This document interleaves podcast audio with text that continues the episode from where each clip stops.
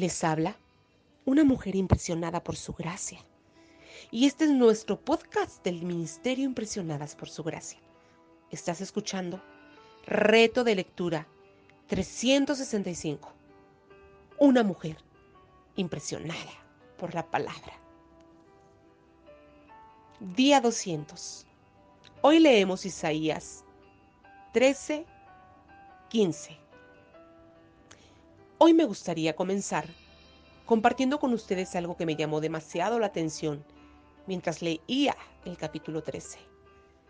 Conforme continuaba con mi lectura diaria, me detuve en el versículo 9 que dice, He aquí, el día de Jehová viene, terrible y de indignación y ardor de ira, para convertir la tierra en soledad y raer de ella a sus pecadores.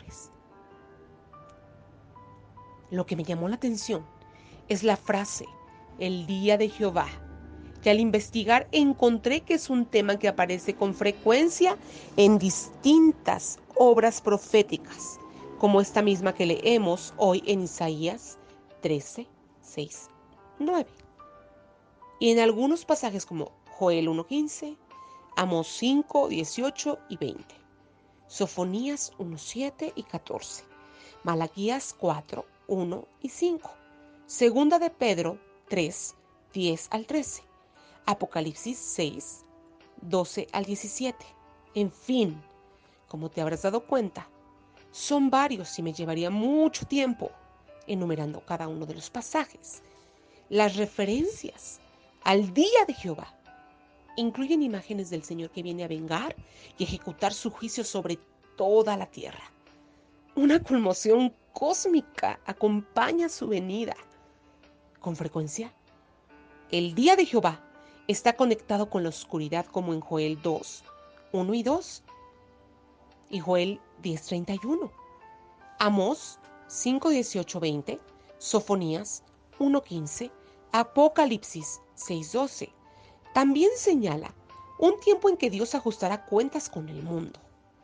En las lecturas del día de hoy Vemos en el capítulo 13, versículos 19 al 22, que al final Babilonia, ya sea la ciudad literal de la antigüedad o el símbolo de una sociedad en rebelión contra Dios, será completamente devastada.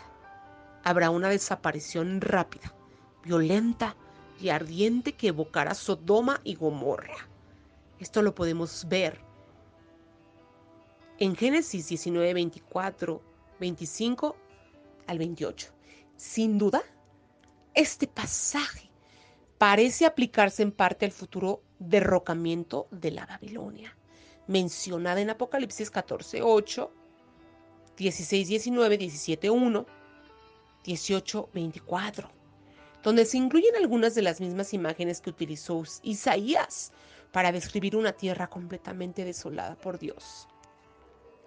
En el capítulo 14, 1 y 2, el lenguaje hace eco del primer éxodo, cuando Dios sacó a Israel de la esclavitud en Egipto y lo introdujo en la tierra de Canaán. Dios le prometió al remanente israelita que él escogería a Israel otra vez y lo haría reposar en su tierra.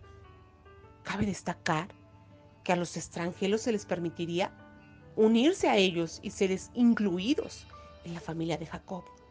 Esto lo podemos leer en Éxodo 12, 38, 48, 49. Estos extranjeros se unieron a Israel, compartirían, compartirían los derechos de los israelitas nativos más tarde. Isaías escribiría que dichos extranjeros tendrían un lugar y nombre mejor que el de hijos e hijas. Isaías 56, 3, 7 lo menciona. Esto continúa vigente para todos los gentiles creyentes en Jesús ese día Israel, el remanente y los que se unieron a ellos, señorearán sobre los que los oprimieron. ¿Lo podemos ver este complemento? En Isaías 60, versículos 12 al 14. Después del cautiverio babilónico, a los israelitas se les permitió volver a Israel. Este éxodo de la Babilonia y el regreso a la tierra también podrá simbolizar un retorno y una restauración mayores. El Nuevo Testamento señala que habrá un remanente salvo de creyentes israelitas, que se unirá a los gentiles también. Esos gentiles salvos que fueron injertados en el olivo, una metáfora del pueblo del pacto de Dios. Esto también lo puedes leer en Romanos capítulo 11, 17 al 23 y 24. Hay que darle gloria y honra a Dios, porque nosotras que le hemos recibido en nuestro corazón y reconocido como Señor y Salvador, somos también parte del remanente y somos injertados para poder enseñorearnos en la futura gloria juntamente con Jesucristo. Gracias por escucharnos. En este bello día, nuestra oración es que Cristo viva en tu corazón por la fe y que el amor sea la raíz y el fundamento de tu vida y que así puedas comprender cuán ancho, largo, alto y profundo es el amor de Cristo. Hasta la próxima.